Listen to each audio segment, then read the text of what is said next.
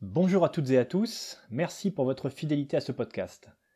Vous le savez, pendant cette période où la plupart des athlètes sont privés de compétition, j'essaie par le biais de ces différents épisodes de vous parler de l'athlétisme sous toutes ses formes en mettant en valeur des organisateurs, des dirigeants ou encore des athlètes. Aujourd'hui, je vous propose de découvrir une discipline méconnue mais ô combien exigeante, le 24 heures. Pour en parler, je me suis adressé à un athlète dont le talent pour les efforts longs est incroyable. Eric Clavery, champion du monde de trail en 2011 et quatrième des derniers championnats du monde des 24 heures en 2019. Je le remercie encore pour la disponibilité dont il a fait preuve. J'ai largement abusé de son temps en l'interrogeant sur son parcours sportif de très haut niveau, fait de triathlon, de trail et donc plus récemment de 24 heures. L'épisode est plus long qu'à l'accoutumée, mais je vous promets que ça vaut le détour. Cet athlète de très haut niveau est passionnant. Les gourmands l'écouteront en une fois, les gourmets en plusieurs petites bouchées. Bonne écoute Éric Clavry, bonjour. Euh, les 22 et 23 mai prochains, tu devais participer avec l'équipe de France au championnat du monde des 24 heures qui était prévu à Timisoara en Roumanie. Covid oblige, cette compétition a dû être reportée au mois d'octobre, mais tu n'es pas resté inactif face à cette situation, puisque en collaboration avec la Ligue des Pays de la Loire, tu as décidé de monter une compétition de remplacement, en l'occurrence un 24 heures sur piste, qui se déroulera à Nantes les 1er et 2 mai prochains. C'est la raison pour laquelle j'ai sollicité cet entretien avec toi. Mais avant de revenir en détail sur le sujet et afin de mieux connaître l'athlète que tu es, j'ai envie de revenir un instant sur ton parcours sportif hyper varié et dont les fils conducteurs sont l'effort long, voire très long, la performance et le plaisir. Commençons donc avec ta première vie d'athlète de haut niveau. C'était il y a quelques années maintenant, une quinzaine, on va dire. Cette première vie d'athlète de haut niveau t'a emmené jusqu'à Hawaï, où tu avais disputé à l'époque les championnats du monde de triathlon Ironman. Et auparavant, juste avant, dès l'âge de 23 ans, donc relativement jeune pour pratiquer ce genre d'effort, tu avais déjà terminé le célèbre triathlon d'Embrun, dont la réputation de difficulté n'est plus à faire. Ça signifie que ce goût pour les efforts longs ne date pas d'hier. C'est quelque chose qui t'a toujours suivi. Oui, bah euh, ça fait partie, bonjour déjà, ça fait partie de, mon éducation, de mon ADN, hein, c'est sûr. Donc, euh, ouais, les efforts longs, c'est ce qui me fait vibrer, c'est ce qui me permet de voyager, euh, de faire un voyage géographique mais aussi intérieur, et, c'est ce qui me passionne.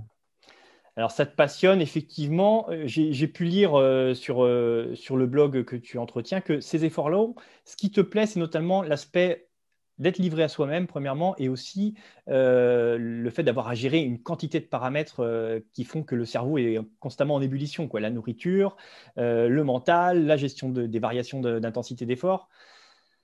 Exactement. C'est vrai que c'est vraiment ce qui me passionne, c'est la diversité des, des points qu'il y a à travailler pour être performant, et il y en a beaucoup.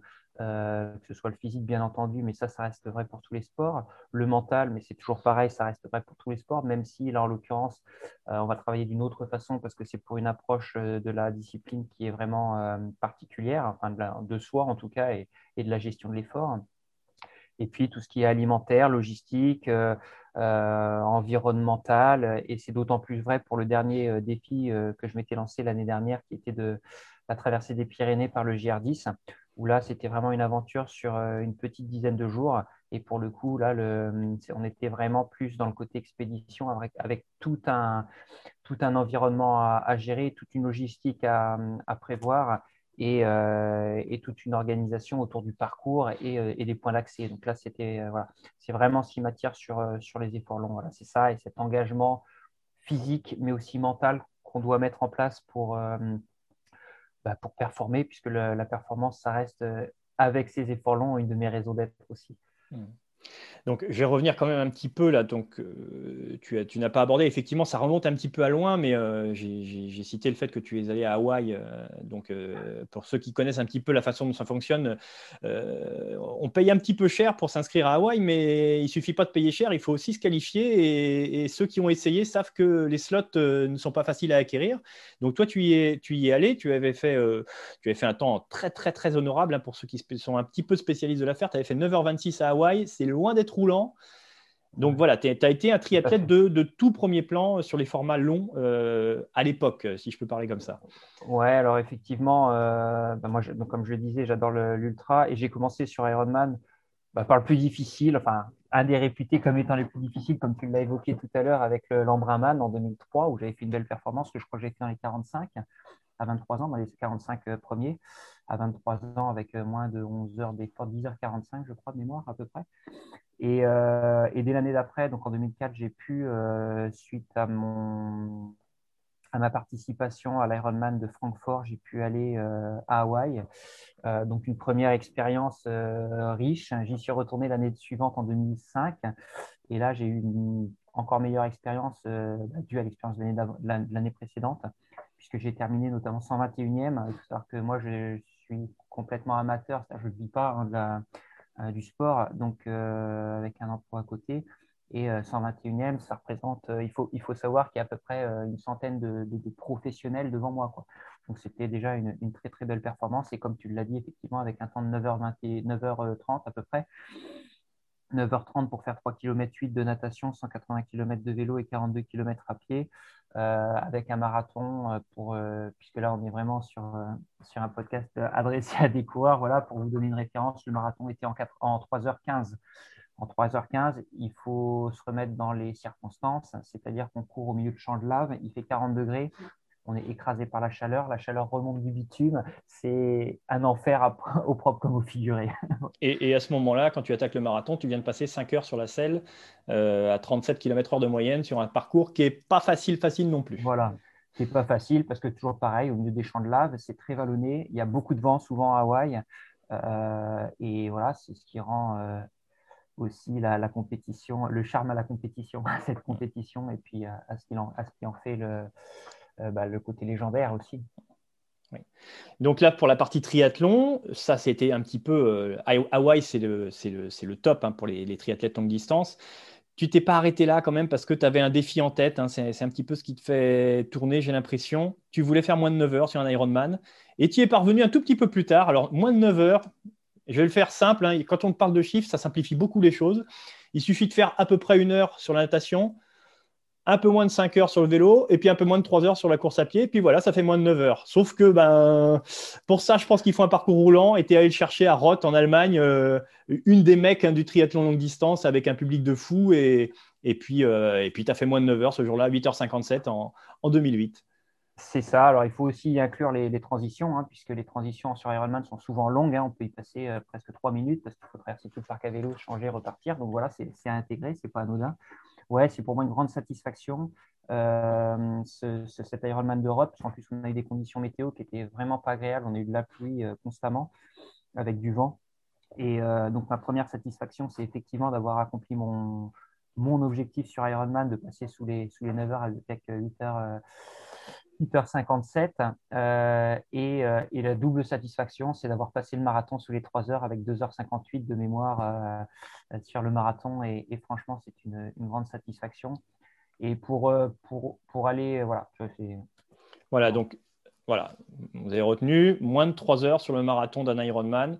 C'est pas à la portée du premier venu. Même les professionnels, quand ils font moins de 3 heures, ils sont pas mécontents de leur coup sur un Ironman. Voilà, c'est voilà ce qui pour un petit peu faire le tour de ta partie, la partie triathlon euh, de ta carrière. Alors, voilà, l'objectif de moins de 9 heures a été atteint et on voit que derrière, quand on suit euh, le, fil de, ton parcours sportif, derrière, il reste encore quelques épreuves. Je vois un half, euh, un half Ironman à Monaco en 2009, mais hop, la carrière de triathlète, l'objectif est atteint et tu bascules à cette époque-là sur ta deuxième vie d'athlète, le trailer. Ouais, deuxième, même troisième, parce qu'avant de faire du triathlon, je faisais aussi d'autres disciplines. Mais, euh, mais oui, après, bah, j'ai eu une opportunité en fait de rentrer dans un team national en, trail, euh, parce que j'avais fait un trail en préparation et puis qu'on avait vu ce que j'avais fait, donc on m'avait proposé il s'avère que j'avais euh, rempli mon contrat entre guillemets personnel euh, sur le côté triathlon. Euh, je rajouterai même juste, puisque voilà, on est en Bretagne, je, rajouterai même juste une petite ligne qui est le championnat du monde 2007, je crois, à Lorient de triathlon longue distance, auquel j'ai participé et sur lequel j'avais terminé troisième dans ma catégorie d'âge 25-30 ans. Donc, c'est une fierté euh, déjà d'avoir fait ce premier podium mondial, même si c'est en catégorie d'âge. Euh, et puis en plus, euh, en Bretagne. Oui. Alors c'est intéressant, on le note. Hein, euh, donc triathlon, tu avais fait un podium mondial. Alors après catégorie d'âge, euh, euh, mais tu avais fait un podium mondial en triathlon. On passe au trail. Tu, vois, tu, vois, tu vois bien où je veux en venir, mais voilà, on passe au trail. et donc tu attaques ta saison 2009, donc ta première saison de trail. Donc avant d'en parler, j'expliquais que tu es passé un petit peu du triathlon au trail. sans regret, tu avais fait le tour du triathlon parce qu'on t'a du coup, là, euh, hormis ces quelques petits épisodes sporadiques en 2009, on t'a plus revu sur les efforts enchaînés depuis? Non, du tout. Euh, j'en ai fait qu'un seul, pour euh, dire la vérité, autour de 2014 ou 2015, je ne sais plus, qui était le triathlon minimisant, un court distance. Et suite à ça, comme j'étais pas du tout préparé, même si j'avais fait une belle perf, du coup, sans préparation, j'ai eu une, une, pubalgie pendant neuf mois, donc du coup, j'y suis pas revenu. Mais non, après, j'ai j'ai vraiment arrêté parce que c'est vrai que le triathlon, c'est très, très chronophage, même si j'avoue que là, je m'entraîne à peu près la même, euh, le même quota horaire. Mais c'est très chronophage, c'est euh, un investissement euh, personnel et financier qui est très important parce que bah, tu l'as évoqué très rapidement tout à l'heure, bah, un Ironman, ça va être, je ne sais plus à combien c'est rendu, mais c'est plus de 500 euros l'inscription. alors quand on va à Hawaï, là, j'en parle même pas parce qu'il y a les frais de déplacement et tout avec c'est le matériel, parce qu'il y a la combinaison de natation, même la natation euh, a un coût. Hein. La combinaison de natation, le, vélo, qui est quand même très spécifique en triathlon, euh, tous les déplacements, tout. Voilà, c'est euh, un gros investissement, que ce soit financier, en termes de temps, en termes de, de, tout et en termes personnels. Et bah, cette, opportunité, cette opportunité de passer sur trail, ben, c'est bien présenté. et en fait, ça ne s'est pas fait comme ça non plus il faut savoir qu'en 2007, j'étais sur l'île de la Réunion euh, parce que mon frère habitait là-bas. Et il a fait trois fois le Grand Raid de la Réunion. Alors, il euh, faut savoir qu'il n'aime pas courir, mon frère. Mais il a quand même fait trois fois le Grand Raid de la Réunion. Et en 2007, c'était sa troisième participation. Il termine 30e. Oui, j'ai bien dit qu'il n'aimait pas courir. Euh, et il a fait 30e. Moi, je faisais son assistance. Et à partir de ce jour-là, je me suis dit, un jour, je le ferai. En 2007. Et là, je me suis dit, le Grand Raid de la Réunion, un jour, je le ferai je suis tombé vraiment amoureux de la discipline, même si je la connais déjà plus ou moins. Euh, euh, et, le fait, l'année d'après, euh, d'avoir atteint mon objectif en, triathlon sur Ironman, bah, m'a vraiment fait basculer complètement sur le, sur le trail. Et pour le coup, un de mes premiers trails, ça a été le Grand Raid de la Réunion en 2009. Voilà.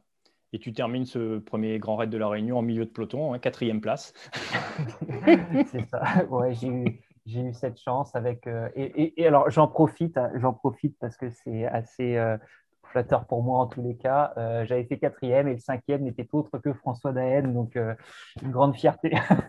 Non, mais c'est vrai, mais il faut, il faut le rappeler parce que c'est important de, de, de, pouvoir contextualiser les performances. Bon, de toute façon, tout le monde sait, tout le monde connaît, ceux qui suivent un petit peu le, euh, le milieu de l'ultra trail, euh, personne n'ira dénigrer un top 10 à la Réunion parce qu'on connaît le niveau. Euh, alors, c'est pas forcément aussi relevé qu'un top 10 UTMB, ce que c'est devenu les derniers temps, mais tu t'en fiches parce que de toute façon, le top 10 UTMB, tu l'as aussi fait. Check. Oui, effectivement. effectivement.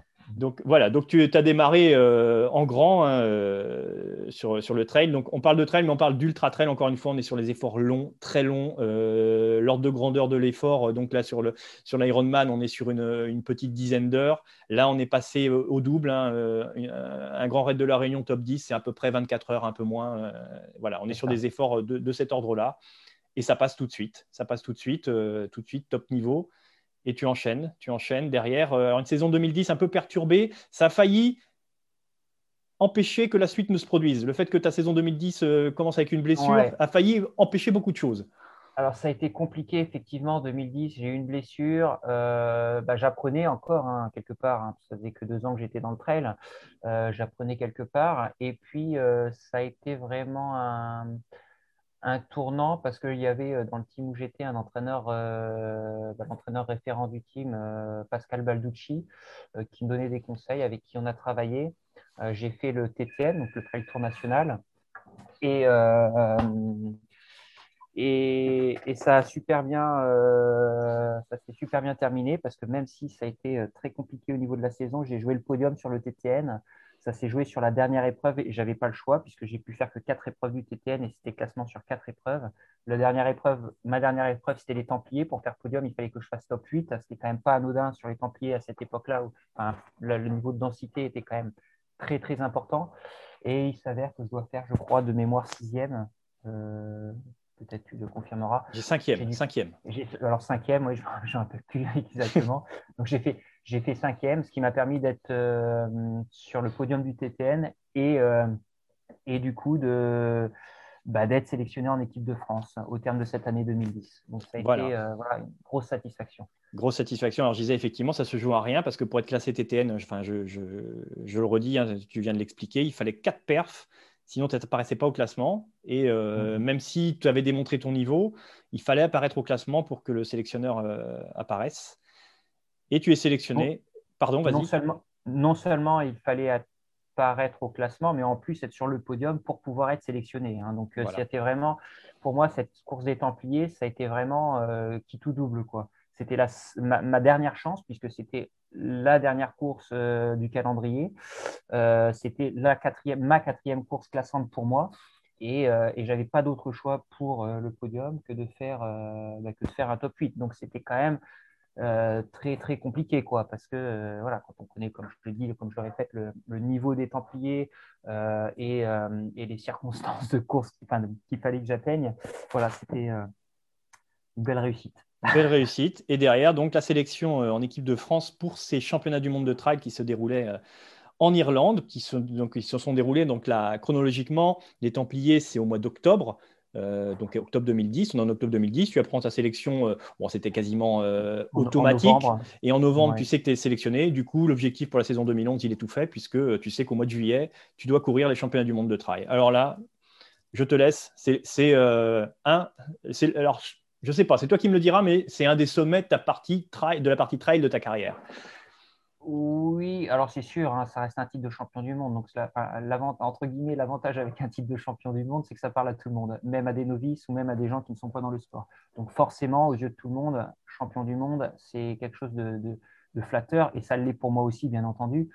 Euh, mais, euh, mais je dénigre absolument pas tous mes autres résultats parce que pour moi, une performance, quand elle est réussie, que ce soit championnat du monde, UTMB, une sixième place à l'UTMB ou n'importe quel autre résultat, c'est, euh, ça a une valeur euh, très très importante.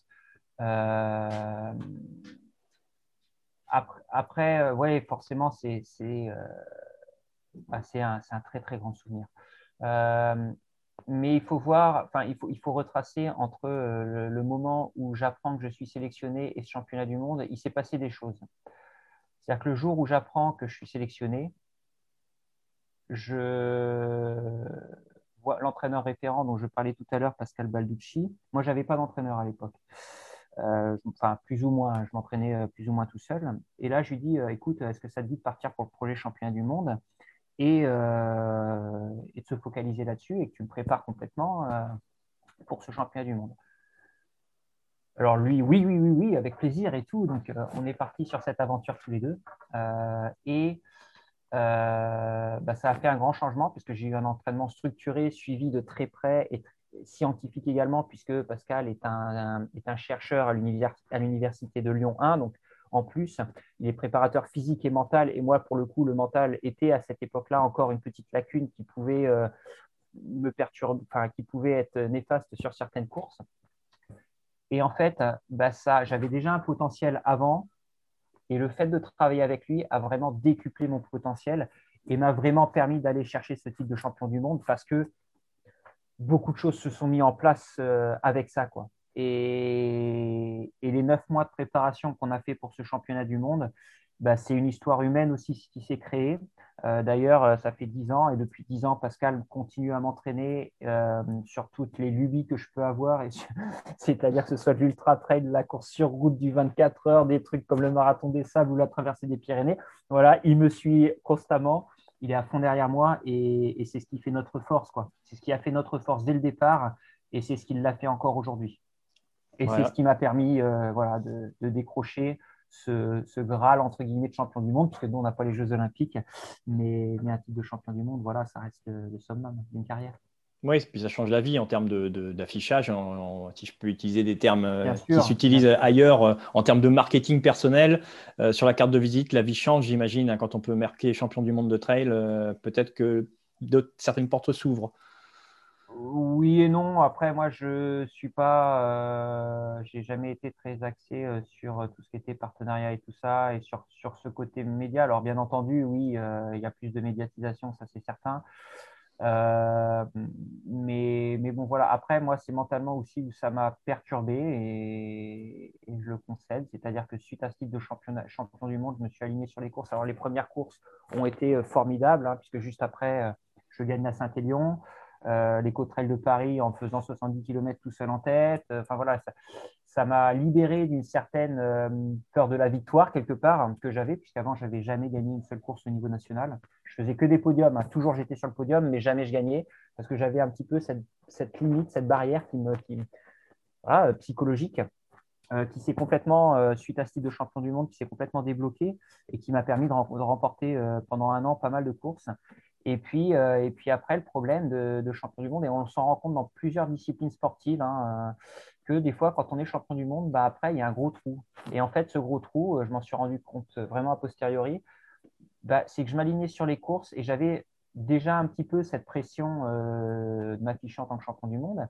Et puis aussi, euh, je l'avoue sans, honte, le fait de me dire bah, je suis champion du monde un petit peu euh, avec, de la, enfin, avec, avec un ego peut-être un petit peu trop grand. Quoi. Et, pour le coup, quand on s'aligne sur une course, on, est on a peut-être un petit peu cette sensation de facilité qui s'offre à nous.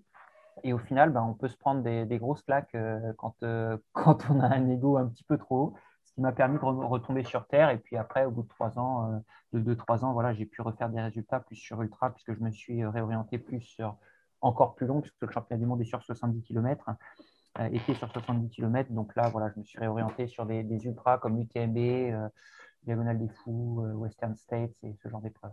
Mmh. Donc, tu parlais effectivement d'ego qui, avait, qui avait pris un petit coup juste après cette, ce titre.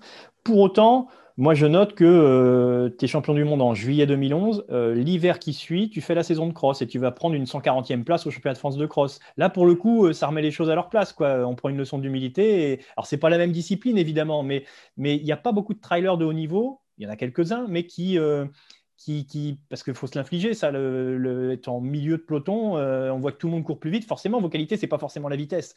Alors, sur un cross, c'est compliqué, mais tu étais là. Après, il faut, savoir être lucide. Euh, un cross, voilà, c'est 10 km. Là, on est sur des épreuves qui sont 70, 80, voire plus de kilomètres avec un fort dénivelé. Euh, moi, je reste lucide. Pour moi, dans l'athlétisme, le cross-country, ça reste la discipline la plus dense en France. Euh, c'est là où il y a vraiment tout le niveau, enfin, le plus gros niveau et la plus grosse densité. Pour moi, faire entre 100 et 150 aux France de cross, c'est absolument pas honteux. Au contraire, parce que, euh, bah, parce que pour moi, c'est déjà une, une réussite. Euh, et puis après, il faut voir aussi, euh, ça c'est plus dans l'approche mentale, c'est pourquoi je fais les crosses. Je ne fais pas les crosses pour les gagner, ça se saurait. quand on finisse, comme tu le dis, dans les 150 aux France, je ne fais pas les crosses pour, pour, les gagner, mais je fais les crosses pour me préparer pour la saison de trail. Et pour le coup, moi, à contrario, j'aurais été tenté de dire une 100, 150e place sur un cross, bah, ce n'est pas si mal pour un trailer. Euh, parce que ce n'est pas du tout sur la même filière énergétique et, les mêmes qualités. Euh, et, pour le coup, j'aurais été tenté de dire que justement, euh, bah, ça démontre aussi qu'un trailer, il a quand même des bases de vitesse. Parce qu'il faut savoir qu'en trail, sur des trails, on est autour de 10 km/h à peu près hein, sur un 70 km. donc entre 10 km/h d'un trail et 18-19 km/h sur un cross, il y a quand même une, une marge qui est énorme. Quoi. Et pour le coup, euh, bah, moi, je trouve que euh, c'est plutôt pas si mal que ça au final. Et on le voit sur, euh, avec des crossman encore mieux, comme Julien Rancon ou, voilà, par exemple, ou Emmanuel Messa. c'est les deux noms qui me viennent des. J'allais dire lyonnais, mais ils sont plus de Saint-Etienne, donc ils ne seront pas contents. Mais, mais, mais, voilà, sur les France de cross court, alors eux, ils sont sur cross court, hein, parce qu'ils sont sur trail court également mais sur cross-court, ils font des top 10 au championnat de France de cross-court ou des top 20, ce qui, est, très, très, très, très fort, parce que, comme je, le répète, sur le, le, niveau en cross, pour moi, reste une discipline de référence en termes de niveau et de densité euh, euh, athlétique. Hmm. Bon, on est bien d'accord. Hein. Je ne voulais pas dénigrer la 150e place euh, des championnats de France de cross. C'était plutôt, non, du tout. C'était plutôt euh, en rapport avec euh, un titre de champion du monde. Il serait, il serait facile et il serait tout à fait confortable de ne pas s'aligner sur les crosses et de ne pas montrer qu'en fait, sur une autre discipline, enfin, on n'est pas premier partout et c'est logique. Ce sont deux disciplines différentes. Tout à fait. Il faut savoir, il faut savoir, je pense déjà prendre du recul par rapport à ça et être lucide par rapport à, à ce que représentent ces disciplines-là hmm. pour nous en tant qu'athlètes. Voilà, donc euh, tu as donc, comme tu l'as indiqué, euh, insisté euh, longuement sur le, sur le trail, l'ultra trail, hein, avec des, de, multiples performances. Alors, je vais en citer quelques-unes. Hein. Tu as gagné la Transmartinique, tu as fait, comme on l'a dit, euh, un top 10 euh, sur l'UTMB. Tu as répété, tu avais fait une fois quatrième à la Diagonale des Fous. Tu as refait deux autres top 10 derrière. Tu es allé aux États-Unis, la Western States Endurance Run. Alors, ça, c'est des choses qui ne parlent pas aux, euh, aux gens, qui, les le commun des mortels, qui suivent de très très loin l'Ultra Trail, mais les spécialistes, la Western States, c'est une classique. Quelque chose qui parle plus au grand public, tu as été aligné sur le marathon des sables. Vraiment, tu es un boulimique de longue, longue, longue distance, d'efforts, d'introspection. Et on sent que derrière, alors, tu n'y vas jamais pour faire le touriste. Hein, quand tu vas au Marathon des Sables, tu fais euh, cinquième. C'est jamais. jamais. Non, jamais. Moi, je, je, me suis mis quatre mots en tête. Euh, voilà, un petit peu mes, mes piliers. C'est euh, le plaisir, parce que pour moi, notre pratique, elle doit, elle doit rester, quelle qu'elle soit, un pratique, j'entends, notre loisir doit rester un plaisir. c'est la passion. Donc, moi, je fais vraiment la chose avec passion. Euh, c'est euh, le partage qui pour moi est fondamental euh, pour, pour prendre du plaisir pour le coup dans, dans, ma passion et la performance. pour moi, la performance fait vraiment partie d'un de mes piliers de, de, pratique du sport. Et en tout cas, jusqu'à présent, pour l'instant, et, j'espère encore quelques temps, je, serai, je continuerai à être dans la performance et à m'investir dans le sport pour être dans la performance, mais aussi dans le plaisir voilà, c'est vraiment un tout euh, qui fait que je m'épanouis dans, la discipline. Donc oui, de la performance, il y en a partout. Voilà. Et on va encore glisser un petit peu. Donc euh, voilà, j'ai parlé de ce fameux top 10 à l'UTMB. C'était en 2018. Tu termines huitième, super forme. Puis en plus, tu termines huitième. Euh, la façon dont tu termines huitième, c'est assez satisfaisant. C'est-à-dire que, alors je ne saurais pas dire, une 25-30 km de l'arrivée, tu es encore 20e et tu finis en boulet de canon en, faisant le Pac-Man. Tu remontes tout le monde état de forme étincelant. Et puis voilà, on est fin août, là l'UTMB, ça se passe fin août.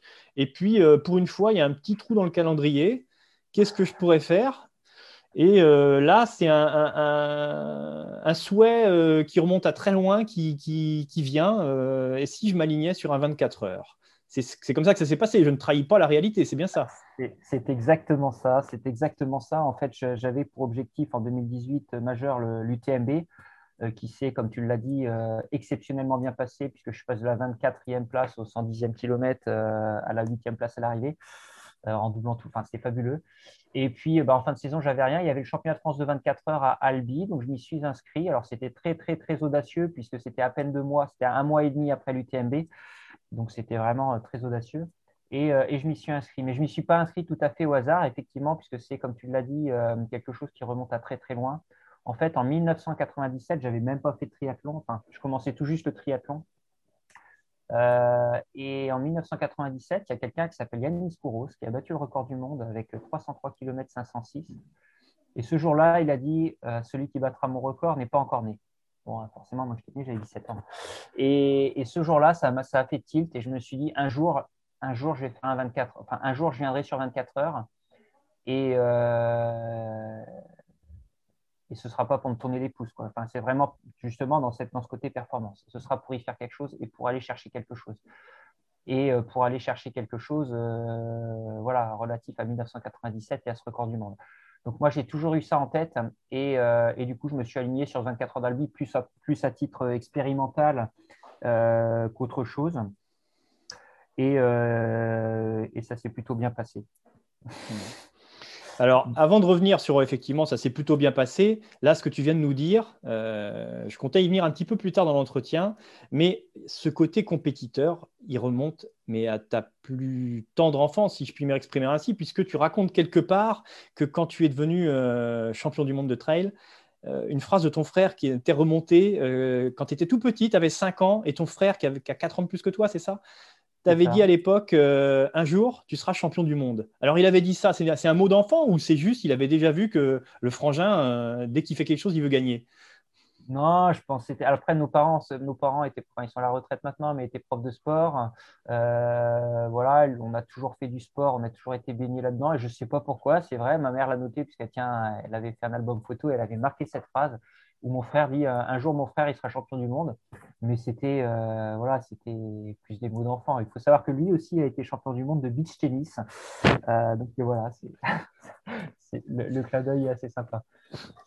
Voilà, donc on revient euh, tout de suite euh, sur cette performance à Albi. Donc, pour euh, le 24 heures, c'est la discipline par excellence où la première fois qu'on arrive, on se plante. On doit se planter, sauf, sauf certains.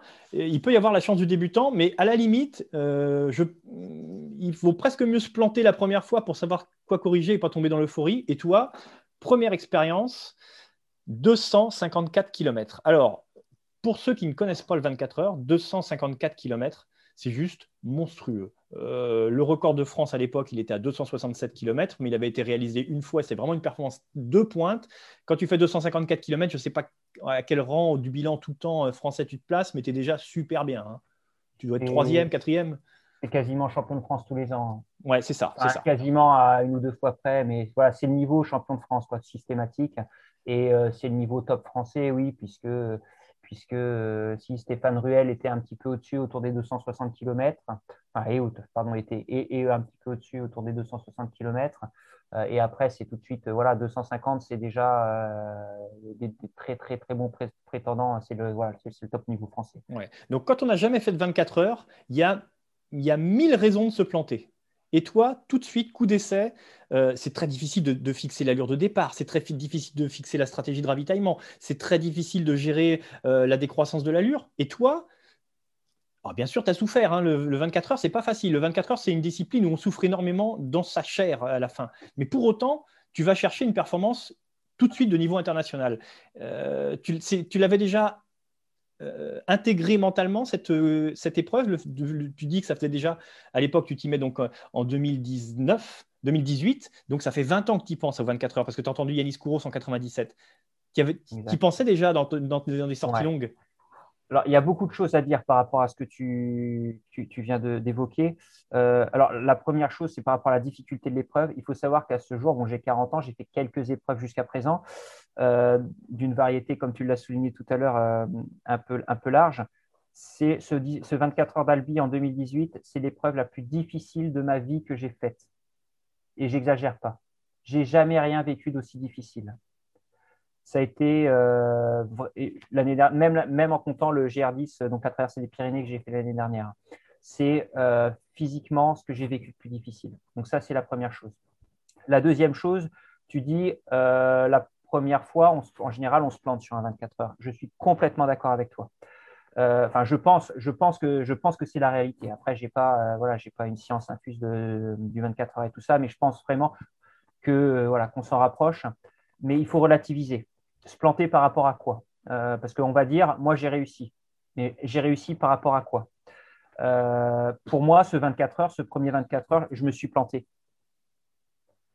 alors j'ai fait une, grosse performance et, là je veux je veux pas euh, parler euh, voilà je, enfin veux pas paraître prétentieux du tout hein. mais et, l'année d'après me donnera raison hein. euh, pour moi je me suis planté c'est-à-dire qu'à partir de 16 heures de course c'est le mental qui a pris le relais mais c'est le mental d'une manière où vous pouvez même pas vous imaginer quoi euh, à la 16e heure de course, on m'aurait dit arrête-toi, je me serais allongé, je ne me serais pas relevé. D'ailleurs, à la fin du 24 heures, je m'allonge, je, ne me, relève pas. Je ne tiens même pas debout sur le podium, c'est le deuxième et le troisième qui me tiennent debout. Hein. Raphaël et Valentin, c'est eux qui me maintiennent debout, j'y suis allé en fauteuil roulant. Euh, mais à la 16e heure de course, j'étais déjà dans cet état-là. Et là, c'est juste, mais pour le coup, j'en suis convaincu, mes capacités mentales qui m'ont permis de, faire les 8 heures qui me restaient, les 8-9 heures qui me restaient à courir, parce que, euh, je le répète, à la 16, 17, 17 18e heure, mais j'étais, mais j'avançais, enfin, c'est pas que j'avançais plus, j'avais, j'avais plus de jambes, je, je m'allongeais, je ne me relevais pas. Euh, donc, donc, pour moi, c'est une épreuve qui n'est pas, euh, alors, qui a été réussie au niveau du classement, au niveau du kilométrage, bien sûr, et ça, je, je peux que le valider puisque ça a donné un titre de champion de France. Ça a donné une performance de 254 km, ce qui, en termes de, niveau français, est exceptionnel. Mais moi, je relativiserai en disant oui, mais le record du monde, il est 50 km de plus. Hein. Donc, est-ce que par rapport à un record du monde, c'est réussi?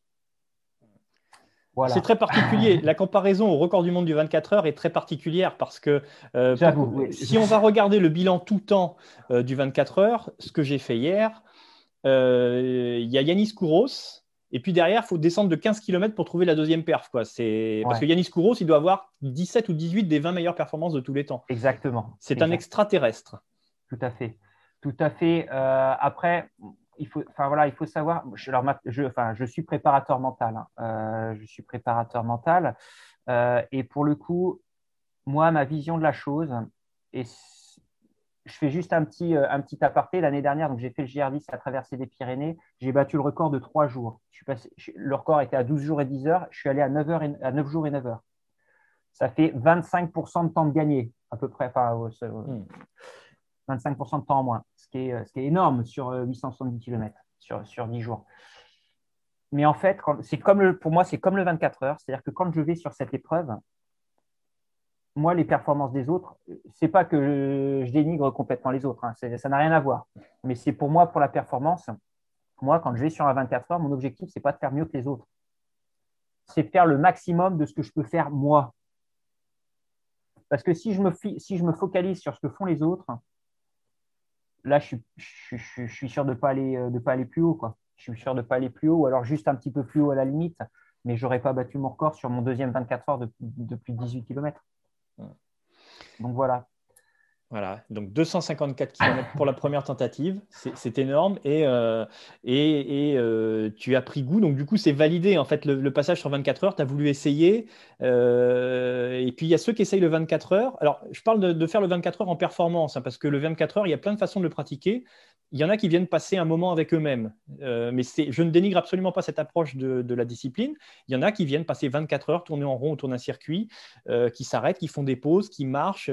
là, c'est une façon d'aborder la chose, mais en mode performance, c'est redoutable. Tu l'as évoqué. Euh, euh, c'est difficile d'imaginer ce que ressent un coureur de 24 heures qui est là pour faire une, performance tant qu'on ne l'a pas fait. Les douleurs à partir de la 17, 18, 19e heure sont incroyables. enfin, je te prends un témoin, mais c'est vraiment, euh, on est sur une surface dure, on s'explose les quadrilles, il n'y a plus rien qui veut fonctionner, et c'est le cerveau, euh, la force de ses, de replis qui doit soulever la, jambe pour chaque foulée.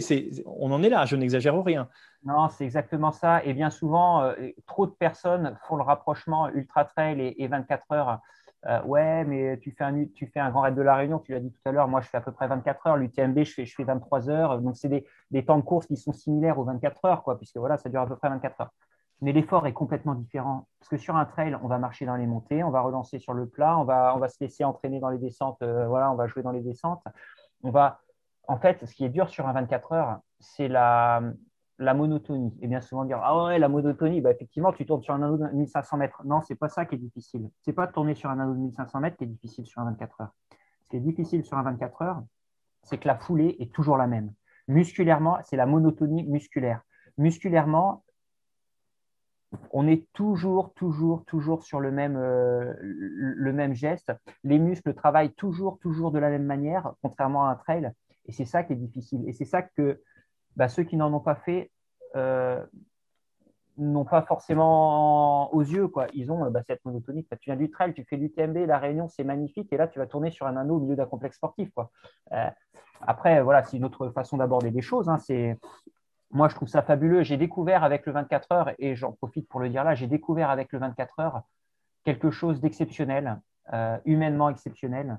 C'est-à-dire que moi, je fais un UTMB, j'ai fait sixième, j'ai fait huitième, j'ai même fait 24e. Euh, tu es, toujours tout seul sur un UTMB quand tu es en tête de course. Tu es toujours tout seul. Alors, les, paysages sont, magnifiques, bien entendu, mais tu es toujours tout seul. Sur un 24 heures, on va être quoi? On va être entre 200 et 400 sur une bout d'un kilomètre 5. C'est-à-dire, mon entraîneur a fait le calcul, je crois, j'ai dû doubler l'équivalence, je ne sais plus, c'est autour de 50 000 personnes. On n'est que 400, mais comme, on double tout le temps et toujours les mêmes, bah, j'ai doublé l'équivalent de 40-50 000 personnes sur le 24 heures. C'est-à-dire que des personnes qu'on ne connaissait pas au, départ, et ça a été le cas pour mon premier 24 heures, à la fin, mais on en, devient être limite intime. Enfin, on les connaît, on s'encourage, on s'entre-encourage. C'est une émulation de groupe, c'est une famille, le 24 heures. Et c'est une, humainement, c'est quelque chose d'exceptionnel, vraiment. Et, et, je comprends, comme tu le disais tout à l'heure, ceux qui viennent pour faire un tour, s'arrêter, refaire un tour et vivre le 24 heures, parce qu'un 24 heures, ça se vit, ça se vit en soi, en introspection, mais ça se vit aussi avec les autres, parce qu'on est tous, j'allais dire dans la même galère, quelque part, oui, mais on est tous dans la même, euh, dans la même philosophie et, dans le même effort, quel que, quel que, soit le niveau de performance. Pour ton deuxième 24 heures, donc tu enchaînes, tu n'as pas été dégoûté par le premier malgré, euh, le fait que tu aies vécu l'expérience la plus difficile de ta vie. Tu es sélectionné dans la foulée euh, pour les championnats du monde qui ont lieu au même endroit, à Albi toujours. Et euh, tu n'as pas de chance, tu tombes sur le championnat du monde le plus relevé de l'histoire. Avec, euh, tu termines au pied du podium, quatrième, avec une performance qui tous les ans, tous les ans, enfin tous les deux ans du coup, te donne une place sur le podium, sûr, sûr, sûr, souvent la première, parfois la deuxième. Mais euh, et là, tu fais quatrième, quatre, quatre types au-dessus des 270 km, ça n'était jamais arrivé. Et là, donc, effectivement, il se passe plein de choses. Tu exploses le record de France qui était à 267 km, tu le passes à 272 tu termines quatrième, tu as occupé, tu as, vécu la course. Là, pour le coup, tu n'es pas remonté de l'arrière, tu as plutôt occupé la tête et tu as un petit peu cédé sur la fin, mais tu as vécu ce 24 heures là, et là, tu entrevois peut-être d'autres choses derrière.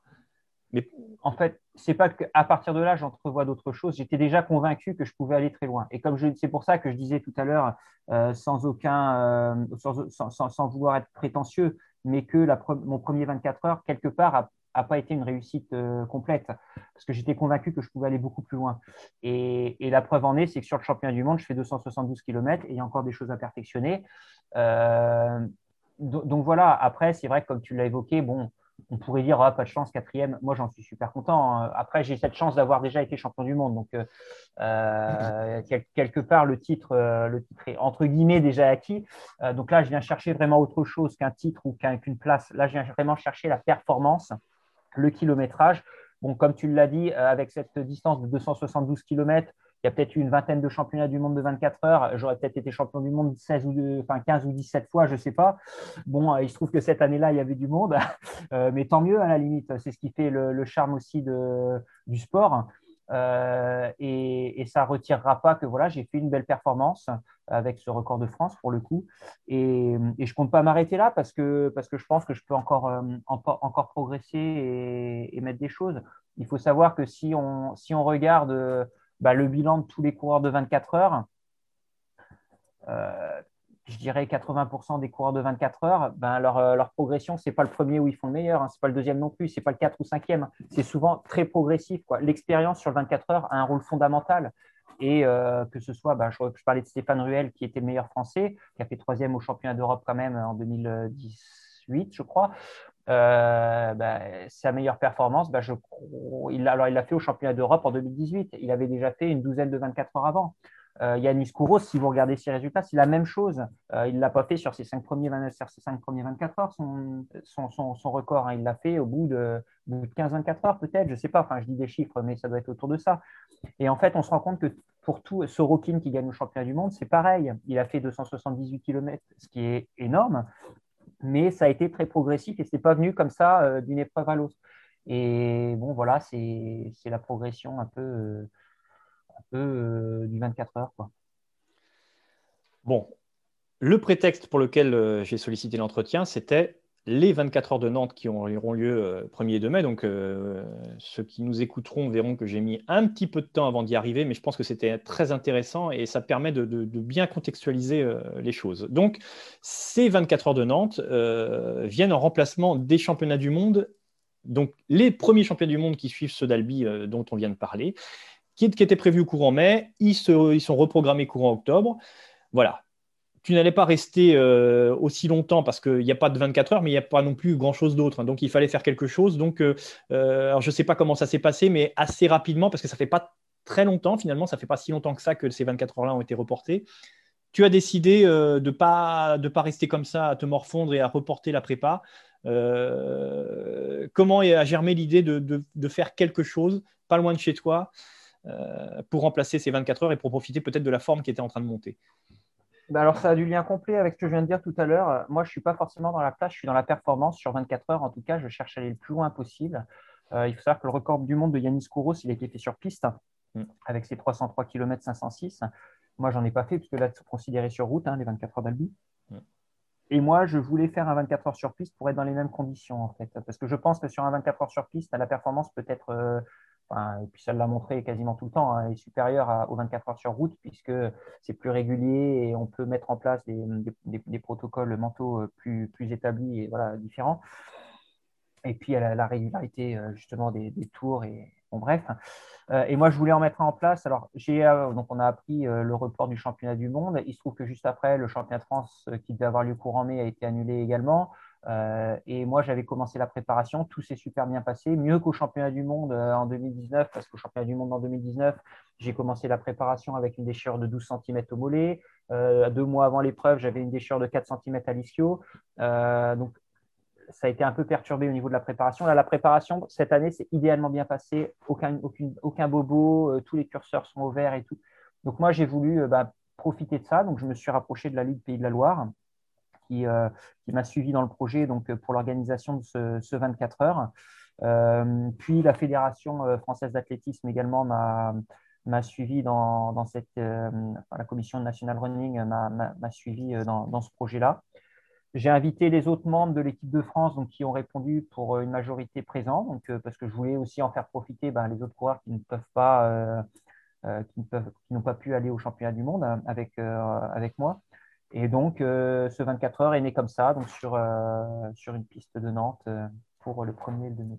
1er de mai. Donc, ça fait écho, ce 24 heures sur piste, ça fait écho pour revenir faire un parallèle avec ta carrière de trailer qui n'est pas si lointaine. Euh, avec la tentative un petit peu marketing hein, qu'a faite euh, Kylian Jornet au mois de novembre. Euh, alors, c'était un petit peu bizarre parce qu'en termes de période de l'année, il savait qu'il allait avoir hyper froid la nuit. Et pourtant, on a, été, l'impression que c'était un petit peu plaqué à un moment. Et bah, il, a, constaté la dure réalité du 24 heures. Il n'avait pas dû s'y préparer.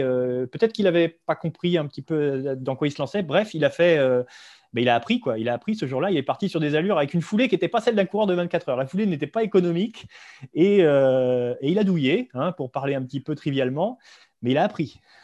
Oui, oui. Après, c'est ce que je disais tout à l'heure. On s'improvise pas coureur de 24 heures. Il faut l'avoir en tête. Moi, comme je le dis, hein, ça fait plus de 20 ans que je l'ai en tête le 24 heures. Même avant même de faire du triathlon, j'avais déjà la, performance sur 24 heures en tête. C'est quelque chose qui se prépare et qui se prépare spécifiquement. Et ce et c'est pas du trail, quoi. Ce que j'évoquais tout à l'heure il faut vraiment euh, apprendre à, bah, comme tu l'as dit, à, trouver cette foulée euh, économique pour le 24 heures, euh, avoir un, coût énergétique le plus faible possible. Donc, ça se travaille aussi en s'entraînant spécifiquement. il faut apprendre à courir sur, bah, sur du dur, parce que là, on n'est pas en montagne. à courir avec une foulée bah, monotone, comme je le disais tout à l'heure. Donc, tout ça, ça s'apprend à s'alimenter comme sur un 24 heures, ce qui va être différent que sur un trail. Donc, voilà, c'est beaucoup, beaucoup de choses qui sont à, qui sont à travailler spécifiquement et on ne peut pas s'improviser coureur de 24 heures. Et autant Kylian, Jornet est quelqu'un que je respecte euh, comme, comme la majorité des personnes, mais que je respecte immensément parce que en plus d'avoir son niveau sportif, il a, il a une humanité qui est exceptionnelle. Donc moi, c'est vraiment quelqu'un euh, que, j'admire pour tout ça. Euh, mais autant, pour moi, cette tentative de 24 heures était vouée à l'échec d'avance, comme tu l'as évoqué. Faire ça en Norvège, au mois de novembre ou octobre ou novembre, quand il fait 20, heures de nuit par jour, où il fait 0 degré, euh, non, c'est. Voilà. Et puis, après, le contexte est différent euh, de celui que moi, parce que moi, je mets vraiment, j'essaye vraiment, enfin, sur ce 24 heures, j'essaye vraiment de mettre tous les atouts de, notre côté pour la, pour la performance. C'est-à-dire qu'à une époque où j'espère il, va faire bon, euh, avec un ensoleillement qui est quand même pas loin d'être maximum, puisque bon, après, dans un mois, on, sera aux, jours les plus longs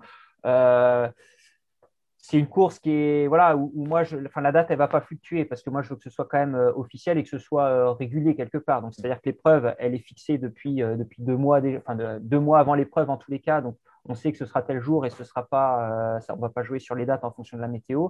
Voilà nous enfin le, but c'est vraiment de que, ce soit le plus comment dire le plus légal possible quelque part enfin le plus cadré possible quoi. Hmm. Donc il y aura euh, peu d'athlètes hein, présents. Tu l'as évoqué, tu as invité le collectif, euh, le collectif France euh, sur le 24 heures. Malheureusement, on ne peut pas élargir pour le moment. Est-ce que tu l'as évoqué tout à l'heure, tes 45 ou 50 000 dépassements dans une course. Est-ce que le fait d'être peu, ce sera plutôt un avantage dans la, dans la, mesure où tu vas moins zigzaguer ou plutôt un inconvénient dans la mesure où bah, tu auras peut-être moins d'encouragement, moins de soutien? C'est quoi ton positionnement là-dessus? Moi, je reste convaincu que ce sera un avantage.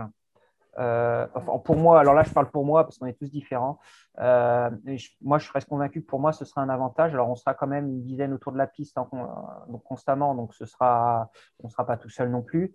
Euh, mais effectivement, le, à Albi, notamment, ça a été un des points perfectibles. C'est que j'ai dû doubler beaucoup, puisque ma vitesse de déplacement était supérieure à quasiment tout le monde puisque je partais même plus vite. Je suis parti, joué la première place pendant 18 heures.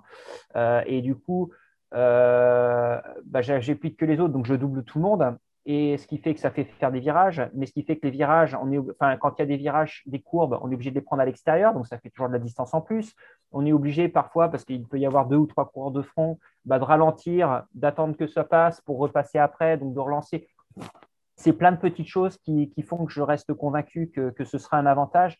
Et puis on reste sur une piste, là on n'est pas sur les 1500 mètres euh, du parcours d'Albi, qui est magnifique. Hein, et, euh, et euh, je suis admiratif euh, de, Didier, qui est l'organisateur, Didier Thiriot, qui est adorable. mais mais là, on est sur une piste et bon, il y aura quand même. Alors, il y aura malheureusement, effectivement, on est obligé de le, restreindre, donc il n'y aura pas d'autres personnes invitées puisqu'on est obligé de se, restreindre à des sportifs de haut niveau. Il n'y aura même pas de, spectateurs puisqu'on ne pourra pas accueillir de spectateurs mais bon, il y aura quand même des bénévoles, puisqu'il faut, il faut malgré tout quelques bénévoles. Euh, et, des encouragements, il y en aura. Il y en aura. Euh, après, c'est quelque chose qui se prépare aussi, c'est ce que je disais, tout se prépare. Et bien là, c'est euh, ce manque de, personnes autour de la piste qui va se préparer, c'est-à-dire qu'il va falloir se préparer à rester concentré sur soi, euh, tout le temps et pas être euh, diverti par, euh, le reste. quand je dis diverti, c'est du divertissement positif ou négatif. Hein. Ça veut dire du, divertissement énergisant, c'est possible quand il y a des encouragements, par exemple. Hein. mais c'est d'essayer de rester focus sur soi, concentré sur soi et pendant ces 24 heures pour optimiser la performance et optimiser son potentiel physique et mental. On, a pu déjà entreapercevoir euh, en filigrane de, tes, propos précédents euh, ton objectif ultime, hein, c'est 303. D'ailleurs, tu le connais au mètre près, ce record de Yanis Kouros, 303-506. Euh, donc ça, c'est ton objectif ultime. Tu as annoncé, parce que je suis allé farfouiller sur ton Facebook, le 15 mars, tu écris « Je vous avoue que mon objectif est élevé ». Et quand on sait que, que pour toi, 254, c'est une course ratée et que 272, tu aurais pu faire mieux, quand tu annonces un objectif élevé, est-ce que, alors là, je pose une question difficile, est-ce que tu vas nous avouer le chiffre que tu as en tête? Non, non, non je ne l'avouerai pas parce que je ne le connais pas. Euh, je ne connais pas moi-même mon potentiel, je n'ai pas d'expérience, moi sur 24 heures, enfin je reste hyper humble par rapport à ça, je n'ai pas d'expérience, j'en ai fait que deux, donc je ne peux pas dire euh, j'ai fait telle distance. Euh, si on dit de faire deux épreuves dans sa vie, c'est avoir une expérience, enfin deux épreuves de 24 heures dans sa vie, c'est avoir une expérience sur la discipline, non, c'est faux. pour moi, c'est faux. Euh, donc donner une distance, non, j'en suis incapable.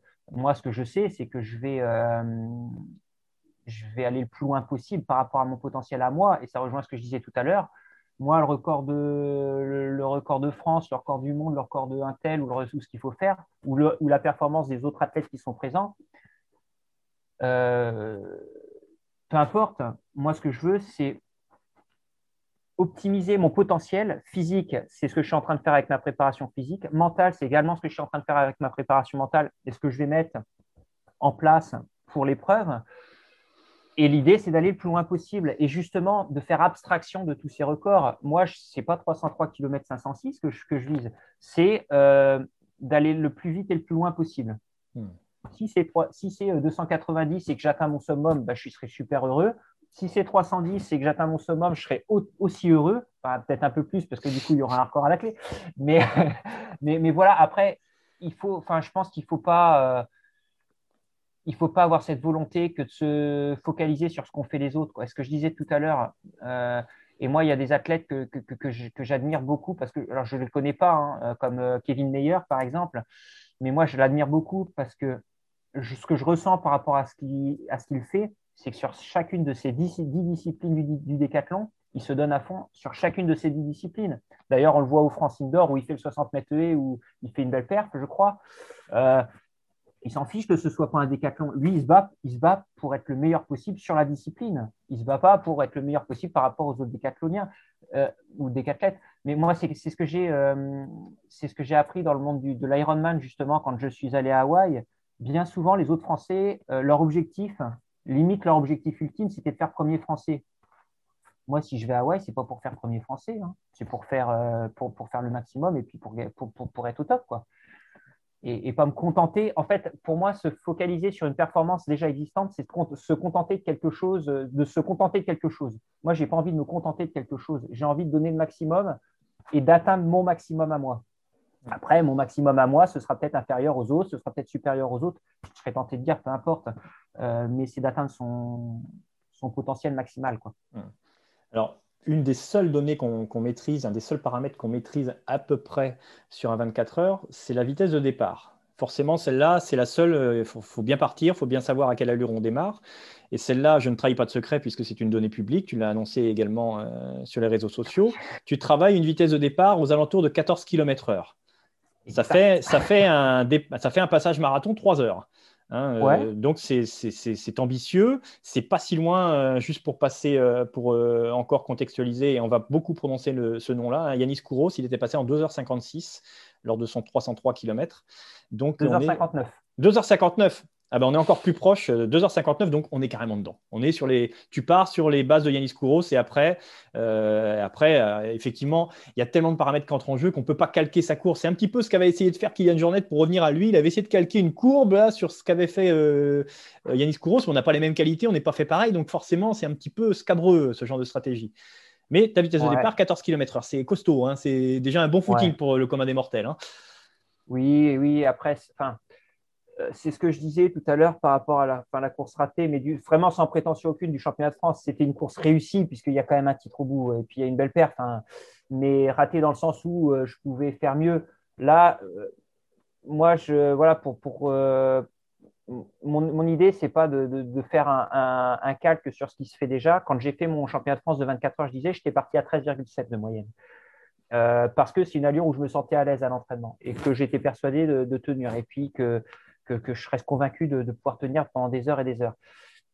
Mais parce que ça correspond à mon potentiel à moi et à ce que je pense pouvoir faire moi. Mais ça avait surpris tout le monde. Euh, d'ailleurs, j'ai eu des remarques même pendant le 24 heures, pendant ce premier 24 heures. C'est arrivé euh, que deux fois, hein, que, par deux personnes. Où c'était, ouais, non, mais c'est bon, il part comme un fou. Euh, au, bout de, six heures, on le verra sur le bas-côté, il aura arrêté. Quoi. Bon, je les ai induits en erreur et j'en suis bien content. Mais, mais après, c'est pas parce que quelqu'un a une stratégie de course propre à lui que c'est pas bien ou que c'est bien. Voilà, il a sa propre stratégie de course. Moi, je parle là-dessus. Bon, il s'avère qu'avec mon entraîneur Pascal, on est allé en laboratoire, on a fait des tests sur le coût énergétique justement pour étudier l'optimisation de la vitesse de déplacement coût énergétique pour voir un petit peu euh, ce qui, ce qui, ce qui était pour moi euh, le, plus, le plus optimal. Cette vitesse de 14 km/h euh, s'avère plutôt pas mal. Moi, c'est une vitesse à laquelle je me sens super à l'aise, une vitesse que j'ai travaillé, que j'ai travaillé. J'ai fait euh, plusieurs fois trois heures. Bon, euh, du coup, quasiment euh, cet hiver, au mois de janvier, j'ai fait en trois week-ends de suite, j'ai fait trois fois, enfin trois heures sur chaque week-end où je faisais un marathon du coup chaque week-end, puisque comme tu mmh. dis, ça correspond à, un marathon.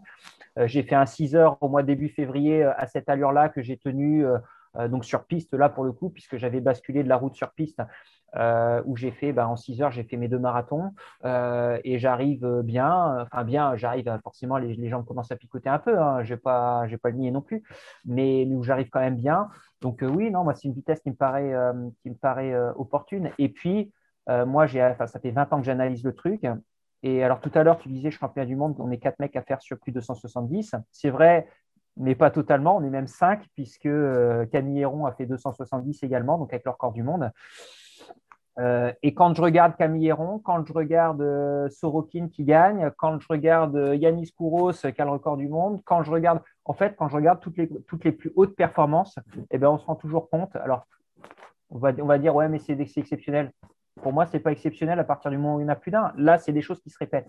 Et ils partent toujours entre 13,5 et 14 à l'heure. Hmm. Tous. Moi, quand je pars sur le championnat du monde, Camille Héron, elle est, elle à 13, enfin, elle est à 13,3, 13,5 quoi, de moyenne ce qui est quand même élevé hein, pour une vitesse finale de, de 11, 11, 3, je crois à peu près. Donc, donc voilà, il faut. Moi, j'essaye de voir aussi, euh, parce que comme je le dis tout à l'heure, je n'ai pas d'expérience sur 24 heures. Donc, pour le coup, j'essaye de regarder un peu, euh, de, de, me faire mon expérience sur les autres coureurs, sans regarder leur résultat final, mais de me faire sur, ce qui a réussi en tous les cas. Et, et a priori, bah, ça a l'air de, bien fonctionner. Alors, il y en a effectivement, il y a toujours les exemples et les contre-exemples. Il y en a qui vont dire non, moi, il faut être super régulier, il faut être à 11 si tu veux faire du 11 de moyenne oui, peut-être, pour certains, ça peut marcher, pour d'autres, peut-être moins. Il faut voir. Après, je pense que chaque stratégie est propre à, chacun. Moi, ma stratégie, ce sera de partir effectivement à 14 à l'heure. Et puis, bah, après, j'aurai toujours en tête effectivement les temps de passage de Yanis Kouros. Hein. Si je dis 2h59, c'est qu'effectivement, je les connais, ces, temps de passage. Mais euh, on les a en tête, mais je ne vais pas je vais pas rester focus là-dessus. Je vais rester focus sur ma course. Ça va juste être un, un indicatif. Ça ne va pas être un objectif. Tu as, fait allusion, et, je n'ai pas passé de temps dessus, je suis, je désolé, mais tu, effectivement, tu as fait allusion à plusieurs reprises à ce qui a marqué ton été dernier, cette traversée euh, du GR10 et ce, record que tu as fait. Et tu viens d'aborder un sujet, la capacité à, se remettre en cause. Euh, effectivement, là, sur cet objectif-là, tu t'es remis en cause plusieurs fois, et, la première, c'était tout de suite, la première étape, déjà là, dès la première étape de ce GR10, tu as amputé euh, le kilométrage prévu, mais sans regret tu as tout de suite considéré que c'était la meilleure des choses à faire. Et, c'est, je pense que c'est un avantage énorme sur des compétitions où tout peut être, toutes les cartes peuvent être rebattues à chaque instant. Savoir se remettre en cause instantanément, c'est fort, c'est, un gros avantage. Ouais, j'en parlais de ce GR10 parce qu'il m'a beaucoup appris en fait. Il m'a beaucoup appris euh, dans, l'approche mentale de la performance. Il m'a vraiment énormément appris. Et sur une aventure qui fait 10 jours comme ça, euh, si tu n'es pas capable de, de t'adapter, c'est même pas la peine de, de, te lancer dessus. Hein. Hmm. Euh, pour moi, pour moi, les, et alors là, je prends un, exemple extrême qui est sur 10 jours, mais même à 24 heures, euh, même tous les, pour moi, les, tous les, efforts d'ultra-endurance, il faut savoir s'adapter. Mm. Sur un 24 heures, je le disais tout à l'heure, au bout de 16, 17, 18 heures de course, on a des jambes qui sont cramées. Quoi. Mm. Voilà, je parle cash, hein, mais, mais c'est ça, on est, euh, on, est, on est dans le dur. Mais il faut savoir s'adapter, donc il faut savoir mettre des nouvelles stratégies euh, d'approche mentale, il faut savoir mettre des nouvelles stratégies alimentaires aussi, parce que bien souvent, on se rend compte qu'entre 10-12 heures d'effort, enfin autour d'une dizaine d'heures d'effort, bah, on mange plus qu'on avait prévu de manger parce que, euh, parce que l'estomac commence à, commence à souffrir aussi. Euh, voilà, donc il faut, il faut savoir se remettre en question et s'adapter aux choses. Et, je trouve que c'est bah, ça l'école aussi de l'ultra-endurance, c'est quelque chose de, fabuleux. Et pour ça, le GR10 m'a énormément appris et j'espère que je vais pouvoir euh, bah, compter sur, sur, tout ce qui m'a appris pour, euh, grappiller des kilomètres euh, sur 24 heures. Bon, on est déjà beaucoup plus loin que, ce que j'avais envisagé, mais, je m'en doutais un petit peu quelque part. Il me reste deux questions à te poser. La première des deux, elle va, complètement. c'est un, gros virage, un petit aspect technologique. Euh, on a bien vu la révolution euh, des chaussures à plaque carbone. On voit que tous les records de course sur route tombent. Et le gros avantage objectif, hein, il est de moins en moins contesté, euh, l'avantage objectif de ces chaussures à plaque carbone, c'est qu'elles retardent la dégradation musculaire sur des distances qui vont, mais dès le 10 000, et même sur les distances inférieures, jusqu'au marathon, c'est avéré, ça a un effet positif. Est-ce que sur des allures plus faibles, avec une fourrée qui est peut-être un petit peu moins dynamique, on, va chercher, moins chercher de rebond puisqu'on cherche à diminuer les impacts au sol. Est-ce que pour autant, ces chaussures à plaque carbone pourraient euh, constituer un avantage? Elles sont autorisées désormais. Est-ce qu'elles pourraient constituer un avantage euh, dans la recherche de performance sur 24 heures? Peut-être, je ne sais pas. non, je suis pas du tout. Euh, moi, j'ai des chaussures, j'ai des chaussures avec très peu d'amorti et tout ça, surtout là pour la piste. Je sais pas. Moi, je, suis partagé, je suis très partagé sur ce sujet-là. Euh, effectivement, ça peut, ça peut amener des, avantages, comme tu l'as évoqué, euh, sur, euh, sur les, comment dire, les traumas et traumatismes et sur la performance, sur, beaucoup, sur, sur certaines choses. Donc, si ça fait du bien au corps, pourquoi pas. Mais, euh, mais est-ce que c'est pas ce qu'on se disait dans les années 70 euh, quand euh, une certaine marque a, a, sorti des chaussures avec de l'amorti et que tout le monde s'est mis dessus et que moi, enfin, moi, si moi, si j'aime la course, enfin, je reviens, je, reviens je, vais respecter, je vais essayer de respecter mes valeurs. Je dis pas que ça ne changera pas, hein. mais parce qu'on ne sait pas comment il fait l'avenir. Mais je vais essayer de respecter mes valeurs et mes valeurs. Si je fais de la course à pied, si j'aime la course à pied, c'est avant tout parce que pour moi, c'est un sport euh, qui se rapproche de, ce qu'on est euh, fondamentalement, de, nos origines. De nos origines parce que on va, j'allais dire à poil, mais on va, en, caleçon en extérieur sans rien d'autre, on peut courir. On n'a besoin de rien d'autre. Et moi, c'est ça que j'aime, c'est cette liberté. C'est cette liberté de pouvoir avancer sans avoir besoin de rien d'autre.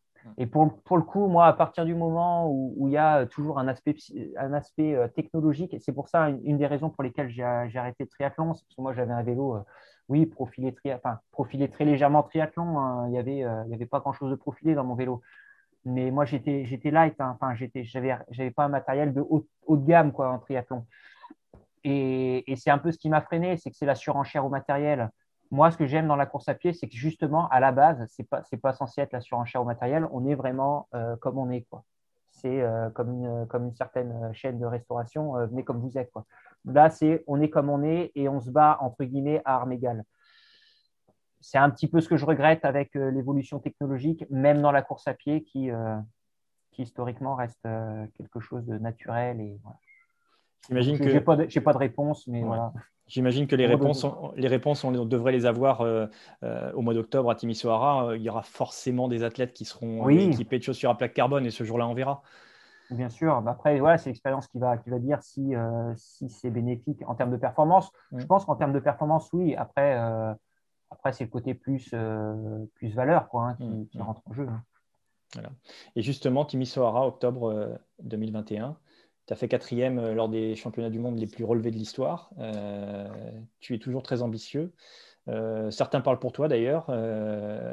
tu vises quoi? Tu vises forcément un podium. Tu vises, tu vas, vas pour chercher une deuxième médaille d'or de champion du monde en athlétisme? il y a quelques années, j'avais un rêve. Et alors, quand j'ai fait champion du monde, je voudrais saluer Philippe Propage, qui était entraîneur pendant de longues années de l'équipe de France de 24 heures. Et quand on était en, en Irlande pour le, pour le championnat du monde, du coup, que j'ai remporté. J'arrêtais pas de lui dire un jour je viendrai sur 24 heures, un jour je viendrai sur 24 heures. C'était en 2011. Hein. Donc, euh, pour vous dire que ça, ça remonte quand même. Euh, et oui, et à, et à, cette époque-là, moi, j'aimerais bien euh, être en équipe de France des trois grandes disciplines de l'ultra-endurance le trail, le 24 heures et le 100 km. Bon, check pour deux. Il reste la troisième 100 km. Je pense que c'est réalisable. Après, euh, on, va voir, on va attendre que les conditions sanitaires s'améliorent pour que ce soit possible. Et puis, le rêve ultime, ce serait, trois titres de champion du monde dans trois disciplines. Voilà. Mais, mais ça, je n'ai pas envie de m'arrêter trop parce que pour moi, c'est un objectif qui est un objectif sans en être un. Parce que pour moi, viser une place, là, pour le coup, c'est hyper euh, ambitieux et il faut avoir quand même un sacré ego parce que ça veut dire que là, c'est pas optimiser sa performance. Ça veut dire qu'on va battre les autres. Mais moi, le niveau des autres, je ne peux pas dire ce qui sera. Hein. Peut-être euh, peut-être au mois d'octobre, je vais faire une perf énorme à 281 km et il y en a un, il va sortir 285 km, comme ça a été un peu le cas d'ailleurs l'année dernière au championnat du monde. il y a deux ans. Je ne peux pas dire, moi, je ne vise pas la place. Comme je le dis, je vise la, je vise performance, je vise l'optimisation de mon potentiel à moi. Quoi. Et puis après, bah, si la place est souris, bah, tant mieux. Et j'en serai super heureux, j'en serai même le premier heureux mais, mais, voilà, viser une place, oui, bien sûr, un titre de champion du monde, c'est ce qu'on va chercher. Mais avant tout, ça reste la performance quoi, personnelle. Bon, ben écoute, que rajouter, Eric euh, On a passé plus d'une heure ensemble. Euh, je pense qu'on a. Ouais, J'espère que je n'ai pas perturbé euh, le planning d'entraînement euh, de la journée ou le planning des, des, choses à faire dans la journée parce que tu es, également, es également un père de famille et avec des enfants, j'imagine, qui doivent être pas très loin. Donc, mais voilà, merci infiniment pour le temps que tu as bien voulu me, me consacrer. je pense que, que tu auras réussi à passionner, y compris des gens qui ne sont pas familiers avec ces disciplines à la marge de l'athlétisme, qui font partie de la famille de l'athlétisme, qui sont, mais qui sont un petit peu à la marge, hein, le, le, trail et le 24 heures, avec une belle partie en début d'entraînement entretien sur le triathlon. Euh, je pense qu'on aura mieux découvert l'athlète. Hein. Tu n'es pas breton, mais euh, bon, tu, si jamais tu, euh, vas chercher des belles performances, on t'adoptera volontiers. Hein. la, Bretagne est, la Bretagne est tellement belle de toute façon. J'ai tellement d'amis en Bretagne. Bon, très bien, très bien. Donc le rendez-vous est pris. on va suivre de près. Donc là, tu vas finaliser ta préparation. Il te reste trois semaines, un peu plus. Et dans trois semaines, 1er mai, sur une piste à Nantes. 24 heures en compagnie d'athlètes euh, de, très bon niveau également, puisqu'ils sont en équipe de France. Et, euh, on, te souhaite le meilleur à cette occasion. Merci beaucoup. Et puis euh, pour le mois d'octobre également. Merci, merci pour l'entretien et, au plaisir de revoir toute la Bretagne. Vous êtes arrivé au bout de ce long épisode. J'espère que vous avez apprécié écouter cet entretien autant que j'ai apprécié le réaliser. Souhaitons que la campagne de vaccination en cours nous permette de nous retrouver bientôt, dans l'attente de ce grand moment. Continuez à faire de l'athlétisme, continuez à parler d'athlétisme, continuez à aimer l'athlétisme. À bientôt.